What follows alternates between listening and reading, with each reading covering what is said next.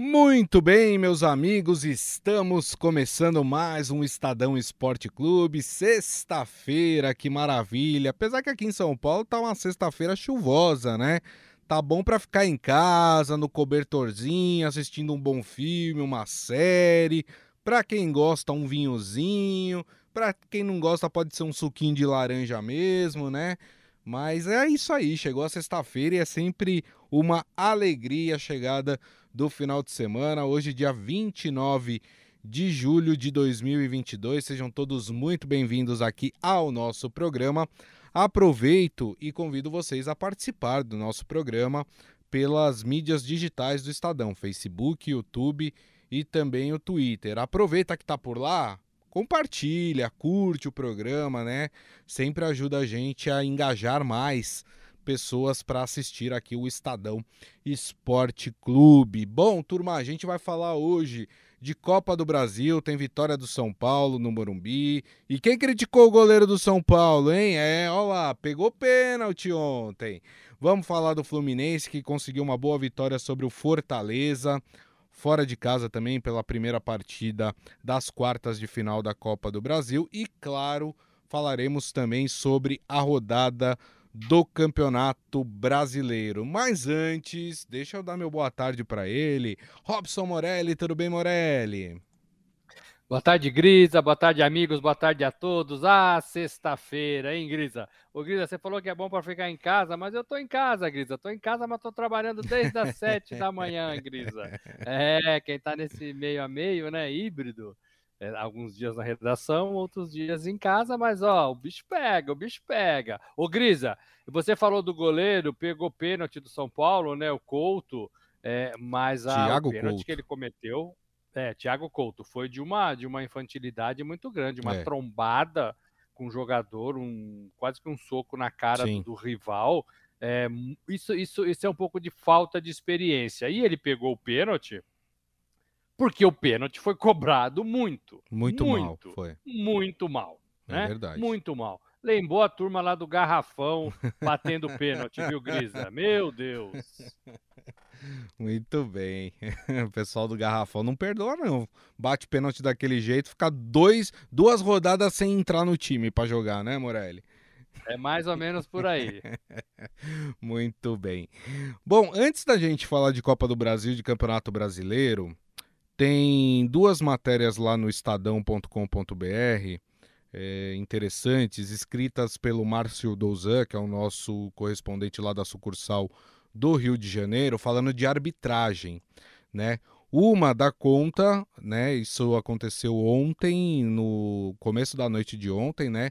A CBF afastou o Luiz Flávio de Oliveira e os árbitros do VAR após falhas em Flamengo e Atlético Paranaense. Ontem, com o Marcos Antomil, a gente falou bastante sobre essas polêmicas que aconteceram é, na partida entre Flamengo e Atlético Paranaense pela Copa do Brasil e a CBF afastou todo mundo, toda a arbitragem, a de campo e a do VAR, é, por causa desses erros, né? Vamos lembrar que a gente comentou que na terça-feira teve uma reunião lá do presidente da CBF, do, do chefe da arbitragem nacional, o CNM, é, com os presidentes é, das séries, dos clubes da Série A, Série B, Série C e Série D, né, para tentar ali melhorar a arbitragem. E não melhorou absolutamente nada, também não sei se o efeito seria assim tão imediato. Mas uh, eu queria ouvir do Morelli. Morelli, que é, que efeito prático de fato tem esses afastamentos de árbitro? Porque assim, o árbitro é afastado, fica lá uma, duas rodadas sem, sem, sem trabalhar no campeonato. Mas ele volta, volta do mesmo jeito. Quer dizer, pra, em termos práticos, esses afastamentos, ele, ele vai pesar no bolso do árbitro. Mas, tecnicamente, ele melhora alguma coisa? Grisa, o afastamento não pode, não vem sozinho, isolado. Ele vem com uma, é, um mergulho nas regras do futebol, ele vem com uma, com uma reestruturação da conduta do árbitro, ele vem com mais estudos, mais é, é, parte física, ele vem com aulinhas, né? Mais ou menos quando você, como você perde é, a carta de motorista. Você vai lá e tem que fazer aulinhas, né? Então você tem que dar aulinhas para essa turma. É, para mim tem um recado aí muito imediato e que a arbitragem deve entender. Errou num jogo, no dia seguinte o senhor vai ser afastado. Né? Parece que é isso que a CBF institucionalizou nesta semana. Errou num jogo, no dia seguinte o senhor é afastado. É, o problema é que daqui 30 dias a gente pode não ter árbitros para apitar partidas de futebol, porque eles estão errando em todas Sim. as partidas, né? Ou pelo menos em todas as rodadas. É, tem gente aí a beça reclamando da arbitragem de todas as bandeiras, de todos os clubes, de todas as cores. Então é, é um problema sério que parece que a CBF resolveu colocar a mão no vespeiro. A CBF, Gris, amigos, ela é sempre assim, né? Opa, não é comigo, eu estou delegando para a comissão de arbitragem. Opa, não é comigo, eu estou delegando para as federações estaduais. Opa, não é comigo. Nunca é com ela. Parece que agora ela está disposta a mexer nesse vespeiro. Tomara que seja isso porque a, a arbitragem do futebol brasileiro talvez seja a única no mundo que não tem um padrão, porque cada árbitro é formado dentro do seu estado. Então, o árbitro do Rio Grande do Sul tem uma pegada, o árbitro é, de Fortaleza, do Ceará, tem outra pegada, é, o árbitro paulista tem outra pegada. Não pode ser assim, né? A regra ela é única. Então ela tem que ser entendida por todos os árbitros nacionalmente. A gente não vê isso. Vou dar um exemplo claro para vocês: o tal do mão na bola, bola na mão. Uhum. Ninguém sabe direito qual é a regra e quando é e quando não é. Cada um dá de acordo com a sua formação. Não pode ser assim. Não é né? verdade. Né? Você tem que começar, Grisa, por partes.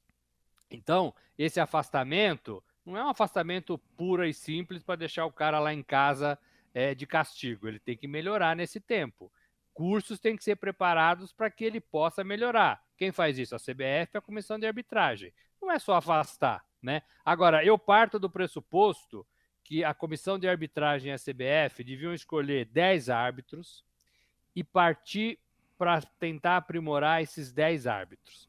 Colocar esses árbitros numa sala, padronizar o jeito de pensar desses árbitros e de agir tirar essa diferença do que cada um acha uhum. e não uhum. acha da regra do futebol. Isso. Então você começa com 10 árbitros. É, e aí você vai replicando esses 10 árbitros em outros 10, em outros 10, em outros 10. Mas você tem que começar com um time pequeno. Não adianta você ficar generalizando, porque aí nunca dá certo. Né? Você tem 300 árbitros, né? nunca vai dar certo. Então você tem que começar e, e ir aumentando e replicando é um grande problema. Para mim, o recado é esse da CBF. Errou num jogo, no dia seguinte, amigo, pode entregar a chave do seu armário, o senhor está na geladeira. É isso aí. Só lembrando, o árbitro que não apita não ganha, né? Então, é, também tem esse peso é, financeiro, mas para mim a, a, principal questão é a técnica, né? Então, enfim, precisa melhorar. O Morelli esclareceu bem aí essa questão. Bom, vamos falar de bola rolando, de jogo jogado. Vamos começar falando de Copa do Brasil, né? Porque nós tivemos ontem mais duas partidas pelas quartas de final da Copa do Brasil. Tivemos a vitória do tricolor paulista. O São Paulo venceu por 1 a 0 o América Mineiro. A gente já deu um spoiler aqui antes do programa, né? No comecinho do programa. América Mineiro perdeu um pênalti. Rapaz, eu nunca vi um pênalti tão mal batido como esse do jogador do América Mineiro, defesa do, do goleiro do São Paulo que tinha feito o pênalti, né? E o São Paulo leva aí uma vitória para o jogo de volta que acontece daqui quase um mês, né? Porque vai ser no dia 17 de agosto, não, 18 de agosto, o, é, o jogo de volta, né? São Paulo tem duas partidas contra o Ceará agora nas duas próximas semanas pela Sul-Americana e só depois esse jogo de volta contra o, o América Mineiro no estádio Independência. Antes do Morelli analisar essa partida, nós temos o professor, temos Rogério Ceni falando sobre o que ele viu neste jogo? Fala, Ceni.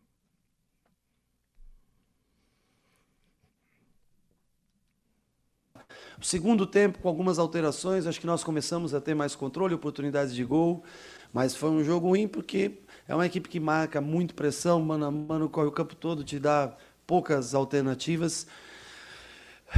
Talvez não seja nem o sistema correto para usar contra eles o que nós usamos hoje, mas nós precisávamos ter uma segurança defensiva maior no dia de hoje, porque nós vimos de muitos gols sofridos, como eu havia falado, e nós trabalhamos tanto em linha de três como linha de quatro. É uma vitória, traz confiança, a vantagem é mínima, é, para o jogo da volta, mas eu acho que nós temos condições de competir novamente contra o América lá e fazer um, um jogo para tentar a nossa classificação. Então, para isso, acho que começa. Claro que nós tivemos, acho que, boas oportunidades de fazer o segundo gol. Também não podemos esquecer que o América perdeu um pênalti, né?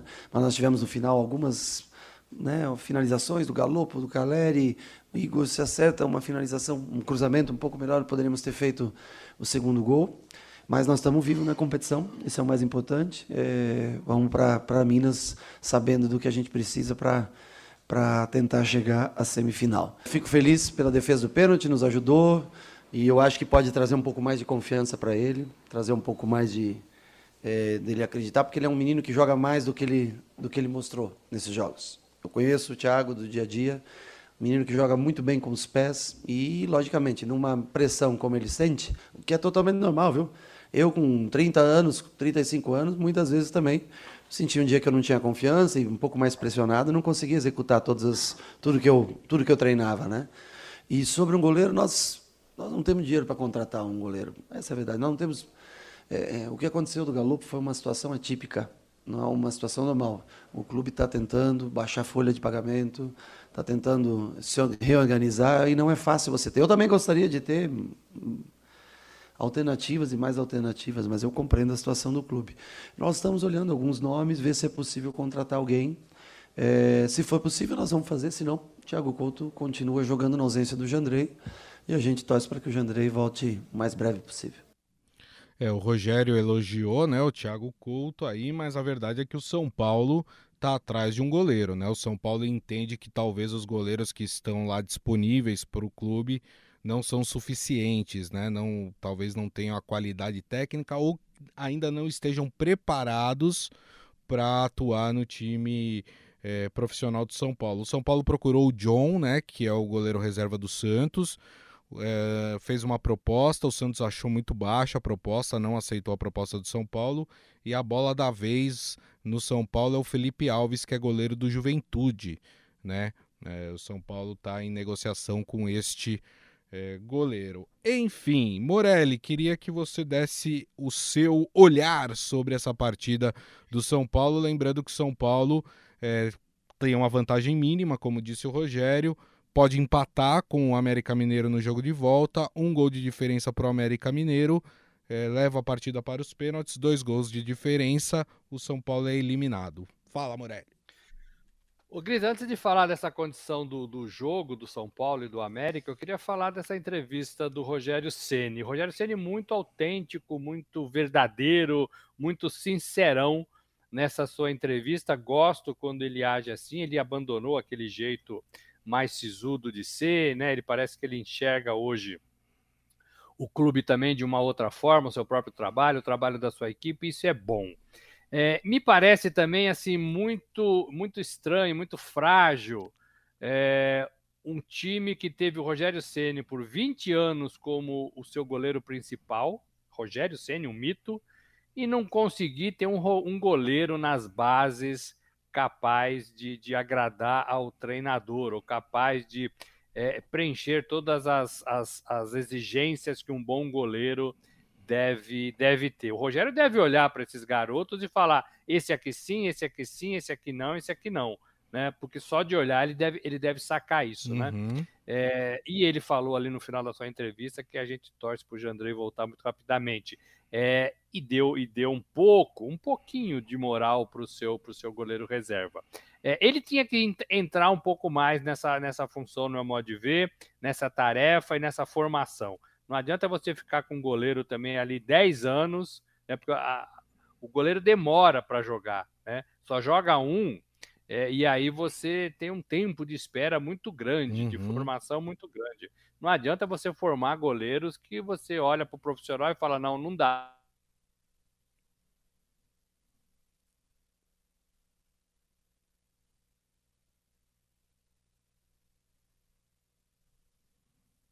Vamos contratar outro de fora. Então, acho que a categoria de base para essa do time, talvez o São Paulo precise reorganizar esse trabalho de formação do goleiro. Infelizmente, é até dispensar goleiros que não têm chance de um dia vingar no time principal. O goleiro não adianta você ficar formando e não usar, né? Não vejo vantagem nenhuma. Que é o caso desse menino, não sei se é o caso desse menino que está jogando, né? É o Thiago Couto. É, então, se ele está aí, ele deve ter algum mérito e precisa, precisa se acreditar nesse mérito. Ou ele não deveria estar tá aí. O São Paulo fez uma partida, como o Rogério Ceni falou, ruim, foi esquentando, teve alguns momentos legais.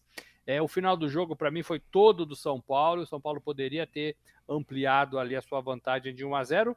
Vantagem magra, mas vantagem, gente. Assim, os times é. são muito iguais nessa fase de Copa do Brasil. Então você tem uma vantagem, você tem que saber jogar com essa vantagem. O São Paulo tem problema com isso, gente. O São Paulo tem problema em saber utilizar essa vantagem. O São Paulo fica naquela trocação, 3 a 3 é, 3 a 3 de novo, é, não sabe jogar muito com, com, com, o regulamento debaixo do braço. Talvez deva aprender e talvez seja uma boa oportunidade. Precisa do empate lá em Minas. Para mim, o São Paulo é melhor do que o América Mineiro, Grisa, e deve conseguir essa classificação. Mas tem que jogar um pouquinho melhor e saber jogar com, com o regulamento. Gostei muito desse desse menino, esse argentino novo. Né? Galopo. Né? É, Galopo. É, entrou, chegou do avião, entrou, mostrou personalidade, teve uma chance de fazer um gol, pegou mal na bola, meio mascado, mas apareceu para o jogo, pediu bola, reclamou. Tem o espírito argentino, isso é legal, vai, acho que vai ajudar bastante. O São Paulo tá muito cedo, viu, gente, para avaliar, mas eu acho que ele já já deu uma boa uma boa amostra aí de que ele pode ajudar o, o time. Legal. Seu Hélio tá falando, o Maidana ajudou na vitória do São Paulo. Tá falando do Iago Maidana, que foi quem bateu o pênalti do América Mineiro, né? Mal daquele jeito. Acho que esse aí nunca mais bate pênalti na vida dele, hein, Morelli? Ô, Grisa, ele, ele, foi dando aqueles passinhos, aqueles é. piquinhos, assim, sabe? E foi indo, e foi indo, e o goleiro ficou parado. E ele chutou muito mal, fraco, no meio do gol, na mão do goleiro. Foi horroroso horroroso. No meu time não bate pênalti, não. Exatamente, muito bem. Daqui a pouco a gente volta a falar do São Paulo, né? O São Paulo vai enfrentar o Atlético Paranaense pelo Campeonato Brasileiro, domingo, 4 da tarde. Mas antes, para a gente fechar a Copa do Brasil, vamos falar do Fluminense, né? E olha só quem voltou aqui no, na nossa audiência aqui. Maurício Gasparini, rapaz, fazia tempo que ele não vinha. E ele explicou até aqui que ele voltou a trabalhar presencial, né? Por isso que, que tá mais difícil dele assistir o programa, né? E a gente até deu parabéns para ele dia 21 aqui, a Palma lembrou que era aniversário dele, a gente deu parabéns, ele tá agradecendo aqui. E aí ele pergunta pra gente o que vocês acham de considerar meu Flusão um sério candidato ao título da Copa do Brasil. Dá gosto de ver o Flu jogar. Abraços para vocês. Um abraço feliz de rever o amigo aqui no Estadão Esporte Clube. O Fluminense que ontem, pela Copa do Brasil, venceu o Ceará fora de casa 1 a 0 e para mim, o Fluminense, vendo o que tem apresentado o Fortaleza, Morelli, para mim o Fluminense já é um time que está lá na semifinal do campeonato da Copa do Brasil. É, o Fluminense é um candidato ao título, Morelli? Olha, o Fluminense é um time competitivo. O Diniz é, deu uma cara legal para esse time. O Diniz gosta da bola, o Diniz, o Diniz joga para frente e ele tem conseguido fazer com que esse Fluminense seja competitivo. Tá bem no Campeonato Brasileiro e agora tem essa vantagem de 1 a 0 na Copa do Brasil e leva a decisão para o Rio, né?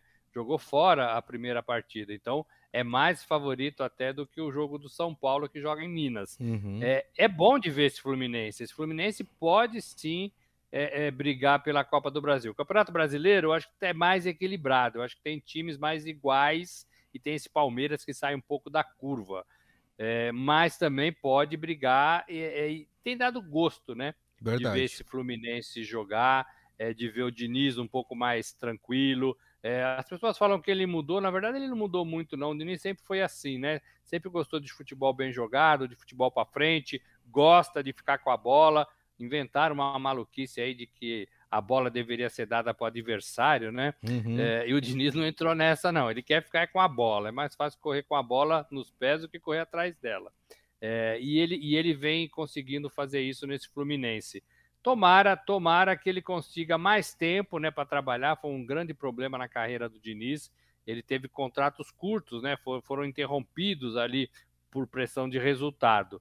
Tomara que ele consiga ter mais prazo, que ele consiga fazer esse Fluminense jogar bem. Para mim, o Fluminense, o nosso amigo vai gostar. Eu achei que ele estivesse na Europa, passeando na Europa, por isso que ele não estava aqui com a gente, o Gasparim. É, ele, ele, o, a camisa do Fluminense é uma das mais bonitas do futebol Verdade. brasileiro. Verdade. A tradicional, e... né? A tradicional. É, rapaz. Time de Chico Buarque, meu. Tá, tá pensando o quê? Não é coisa pouca, não. O, o Adi Armando tá falando, Diniz tá mais regular nessa passagem no Fluminense. E é verdade, é mais ou menos o que o Morelli falou, né?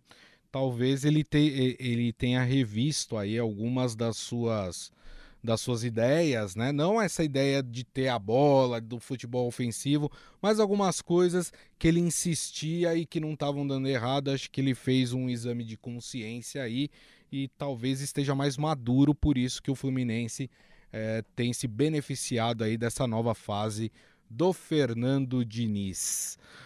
Vamos falar de Campeonato Brasileiro, Morelli? Bora, vigésima rodada, hein? Exatamente, né? Como prometido, vou voltar a falar do São Paulo, né? O São Paulo domingo joga 4 horas da tarde contra o Atlético Paranaense na Arena da Baixada.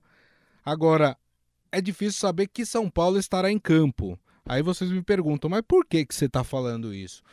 Porque o São Paulo, na quarta-feira, né, tem a primeira partida das quartas de final da Copa Sul-Americana contra o Ceará, jogo no Morumbi, né? E aí, o Rogério Ceni, que não tem um elenco é, vasto, vamos dizer assim, claro que vai ter que fazer a sua opção, né? Já jogou Copa do Brasil nessa quinta, vai ter que jogar o Campeonato Brasileiro, depois Sul-Americana, vai ter que fazer algumas escolhas. Então, talvez, Morelli, seja um São Paulo mais mistão para jogar fora de casa contra o Atlético Paranaense, que é um time difícil. Mas vamos lembrar que o Atlético Paranaense joga na quinta-feira pela Libertadores, né? Contra o Estudiantes. Então também pode é, poupar atletas nesse jogo, né? Então podemos ter, na verdade, um jogo entre mistões, Morelli. Pois é, pode acontecer pelo calendário maluco que temos, que também é de responsabilidade da CBF, a mesma é, tem a responsabilidade da arbitragem no futebol brasileiro. Grisa, São Paulo não pode abrir mão do Campeonato Brasileiro, por isso que eu acho que São, o São Paulo vai, o Rogério vai ter que formar um time forte para jogar essa partida. É uma partida difícil, o São Paulo está em décimo lugar com 26 pontos e está perto ali da turma da bagunça na parte inferior da tabela. São Paulo não pode se dar o luxo de perder pontos nessa rodada, na outra, no Campeonato Brasileiro. Vai ter que se virar e vai ter que pedir para os jogadores é, tentarem aí jogar é, no sacrifício um pouquinho mais para dar uma respirada no Campeonato Brasileiro. Se o São Paulo perde essa rodada, nessa rodada, Grisa, e a turma de baixo ali, ó, tô falando da turma que tem 24 pontos, Botafogo, Ceará, próprio Ceará, 24 pontos, Curitiba, 22 pontos. Essa turma, se passar o São Paulo, essa turma, essa turma funda o São Paulo e deixa o São Paulo ali perto da zona de rebaixamento. Sim. E aí começa o desespero. A gente sabe como é que é isso. O São Paulo viveu isso na temporada passada e o Rogério jurou de joelhos que não ia conseguir, não ia viver de novo isso, né? Esse inferno que é ser ameaçado. Então, eu estou achando que o São Paulo vai com força máxima que puder é, para cima do, do, do, Atlético Paranaense, que não é um adversário fácil, que não é um rival não. tranquilo. É, então, Flamengo que o é, diga. O Flamengo que o diga. Então eu acho que o, que o. Agora, o Atlético tem mais gordurinha, né? O Atlético tá Tem. em quinto lugar com 31 pontos, então ele pode fazer exatamente isso que você falou. Tentar se virar com um time mais misto é, para pensar na Copa e na Libertadores daqui uma semana, duas semanas. Uhum. É, ele tem mais condição, São Paulo não. Vou ficar com esse São Paulo 1 a 0, 1 a 0 é, e apostando que o Rogério Ceni vai fazer um time mais competitivo, vai montar um time mais competitivo. Perfeito, perfeito. O teu palpite para esse jogo, Morelli? 1 a 0. Para quem? 1 a 0 para São Paulo. Ah, tá. Eu não sei, falou 1 a 0. O jogo é lá no Paraná, 1 a 0 seria pro Atlético, né? 0 a 1. É, o São Paulo. Então é 0 a 1, Grisa. Meu palpite é 0 a 1. Eu só quis complicar a sua vida só, Morelli. Bom, vamos falar de dois jogos que acontecem amanhã, né? Tem Corinthians amanhã em campo, tem Palmeiras amanhã em campo, né? O Corinthians joga amanhã, vamos falar desse jogo, porque o Corinthians tem o seu compromisso contra o Flamengo na terça-feira pela Libertadores, né? Então tá bem pertinho aí o confronto, o primeiro confronto entre as duas equipes pelas quartas de final da Libertadores. E o Corinthians enfrenta em casa às sete da noite o Botafogo, né? Corinthians que provavelmente também estará aí com uma equipe mista, poupando alguns jogadores, porque tem esse confronto contra o Flamengo na terça-feira. O Corinthians mais misto consegue fazer frente ao Botafogo, lembrando que o Botafogo está melhorando, vem vem a passos de tartaruga, mas vem melhorando. Ô Grisa, para mim o Corinthians é sempre misto, né? O Corinthians ele não tá podendo contar com seus principais jogadores, o William, Renato Augusto. O William até tá jogando, mas Renato Sim. Augusto, Paulinho já tá machucado, não joga mais. Tem um monte de gente ali com quem ele não tá podendo contar. Então, Uhum. para mim o Corinthians é sempre um misto. E o treinador, o Vitor Pereira, ele faz questão de mesclar mesmo esse time, porque só com os veteranos a gente sabe que não dá. É. É, então, para mim, o Corinthians é sempre esse mistão é, e é um mistão é, que alimenta, né? Faz boas partidas e faz partidas ruins também, como foi é, na Copa na Copa do Brasil. É, o, problema, o problema do Corinthians é saber o que ele quer da temporada. E eu acho que o Corinthians também não tem isso claro. Vamos continuar perseguindo o Palmeiras no Campeonato Brasileiro? Então temos que pôr os melhores jogadores Sim. né? É, é, temos que avaliar todos eles e tentar continuar é, somando pontos e tentar continuar na cola desse Palmeiras. É, é, é uma opção. Sim. Não, vamos agora apostar na, nos mata-matas de Copa do Brasil e Libertadores. Estamos falando de quartas de final. Se a gente conseguir ir bem, a gente vai para a semifinal. Opa, pertinho do título. Vamos fazer isso? Vamos fazer isso. Aí você esquece o Campeonato Brasileiro. Né? Aí você não vai conseguir fazer as três competições. O Corinthians já tem um dever de casa, que é o jogo da volta na Copa do Brasil. Isso. Né? Perdeu para o Atlético. É, precisa fazer dois gols no mínimo. Pra pro levar Atlético de pênaltis. Goiás. Né? Para levar para os pênaltis. Isso. Dentro da sua casa. Então já tem essa lição de casa. É, Agora tem a Libertadores, que também é legal para o Corinthians. Tem condições? Poxa, acho que no mata-mata, em duas partidas bem ajeitadas, a gente tem condições de ir mais longe. Sim. Opa, então vamos investir na Libertadores. E aí esquece o Campeonato Brasileiro. Esquece por hora, né? Tá, tá lá em cima, tá com 35 pontos. Tem também essa gordurinha que pode abrir mão do Campeonato Brasileiro. Então, Perfeito. eu acho, eu penso que o Corinthians vai com mistão, mistão mesmo, mistão do misto, né? É, para pensar na Libertadores. Para pensar na Libertadores. E aí, quem é que leva? Aí eu acho que é difícil essa, hein, Gris? Essa é difícil, hein? Mas eu vou ficar, ainda assim, ainda assim, eu vou ficar com o Corinthians, ainda assim eu vou ficar com o Corinthians 1 a 0 É. O Adi Armando tá até falando, o misto mais misto do Corinthians tem obtido resultado. Não sei é, que time o Vitor Pereira vai colocar em campo, mas creio que o dá Corinthians 2 a 0 né? Eu vou eu vou muretar nessa, eu acho que vai ser 1 a 1 1 a 1 com o Botafogo. É. Mais pelo fato de achar que o Corinthians vai poupar alguns dos principais jogadores para a partida, porque o Corinthians joga na terça-feira, né? Tá muito próxima. É muito. Tá muito é próxima a partida contra o Flamengo, né? Então, por causa disso, tô achando que vai dar aí o, um empate neste jogo.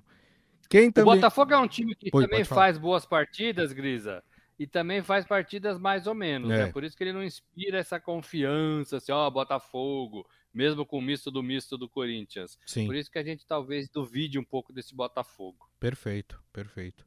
Bom, e amanhã também tem líder em campo, hein? O Palmeiras joga fora de casa lá no Castelão, no Ceará, contra o Ceará. E aqui é mais um caso que nós podemos ter equipes é, desfiguradas, né? Por quê? Porque tanto Palmeiras como Ceará têm compromissos importantes no meio de semana, né? O Palmeiras, na quarta-feira, joga em Minas Gerais contra o Atlético Mineiro pelas quartas de final da Libertadores. E o Ceará joga também na quarta-feira pela Copa Sul-Americana contra o São Paulo, né? Então, mais um caso aqui, Morelli, de duas equipes que vão provavelmente estar uh, desfiguradas, né? Mas o Palmeiras tem uma gordura. O Palmeiras tem 39 pontos, são quatro pontos a mais do que o segundo colocado, que é o Corinthians. Ou seja, o Palmeiras não perde a liderança nesta rodada. Já o Ceará está com 24 pontos, é, a 4 pontos da zona do rebaixamento. Não entra na zona do rebaixamento também nessa rodada, mas fica com uma situação mais difícil se perder o jogo. Que é, mesmo número, que é o mesmo número de pontos do Botafogo, 24. Isso. É, ô Grisa, o Palmeiras não jogou essa semana na Copa do Brasil, foi eliminado pelo São Paulo e, tamo, e teve a semana cheia. Sim. Eu não acho que o, que o Abel Ferreira vai deixar esse jogo passar do Campeonato Brasileiro pensando na Libertadores. Eu acho que a Libertadores, semana que vem, quarta, vai ser uma consequência de um trabalho da semana que vai ser testado no domingo, no, no, sábado, né, no Campeonato Brasileiro e que vai desaguar em melhor, em melhor etapa é, na quarta-feira pela Libertadores. Porque se você segura os seus melhores jogadores a semana inteira, não joga no fim de semana para jogar só na quarta, é muito tempo. Perde o ritmo de jogo, perde, né? Eu acho que perde o ritmo e o entusiasmo. Uhum. Então, o jogador gosta de jogar. Então você tem que colocar esses caras para jogar no fim de semana no Campeonato Brasileiro, que eu acho que é o que o Abel vai fazer você joga é, bem porque você teve uma semana tranquila para treinar e trabalhar e descansar, e você tem um período ainda para jogar na quarta-feira, é, tendo como base essa semana de preparação. Então você você pode ser que, que seja isso que o Abel esteja pensando.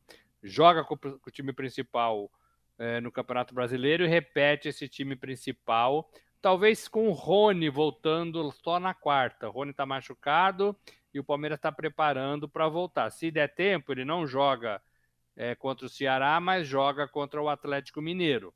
Seria a única, talvez, diferença aí para esse Palmeiras. Penso isso desse Palmeiras. Fico com esse Palmeiras, que tem essa gordurinha de quatro pontos, né, para o Corinthians. Sim. É, começando essa primeira essa primeira partida da, do retorno com o time principal. E acho que ganha de 2 a 0 esse Palmeiras. Perfeito. Seria o meu palpite também. 2 a 0 tá bom. É um, é um resultado bom para o time do Palmeiras. Santistas, não fiquem bravos com a gente. A gente não vai falar hoje do Santos porque o jogo do Santos é só na segunda-feira. Então, segunda-feira a gente fala sobre o jogo do Santos contra o Fluminense de Fernando Diniz, que a gente uhum. falou aqui, né? É o reencontro também do Diniz com o Santos. O Diniz foi treinador do Santos, né? É, encontro do Ganso novamente, né? Também com, com o Santos, clube que o revelou para o Brasil. Então, na segunda-feira, a gente fala melhor sobre essa partida. Turma, assim nós encerramos essa semana e o Estadão Esporte Clube desta sexta-feira, agradecendo mais uma vez Robson Morelli. Muito obrigado, viu, Morelli? Valeu, gente. Bom fim de semana a todos. Lembrando que alguns campeonatos já começam, né? Nesse começo de agosto, lá na Europa, a gente vai ter os campeonatos de volta: francês, alemão, italiano, inglês. Exato. Vai ser legal, bacana é a primeira parte antes da parada da Copa do Mundo. Valeu, gente. Um bom descanso a todos. É isso aí. E agradecendo, claro, a todos vocês que estiveram conosco nessa sexta-feira, ao longo dessa semana, meu muito obrigado. Lembrando que daqui a pouco tem podcast que vocês podem ouvir pelo tocador de podcast da sua preferência. E segunda-feira, ó, a gente se vê só em agosto agora, hein? Segunda-feira, a uma da tarde, eh, estaremos de volta aqui com o Estadão Esporte Clube. Combinado, turma? Então a todos uma excelente sexta-feira, um ótimo final de semana e nos vemos em agosto. Grande abraço a todos. Tchau.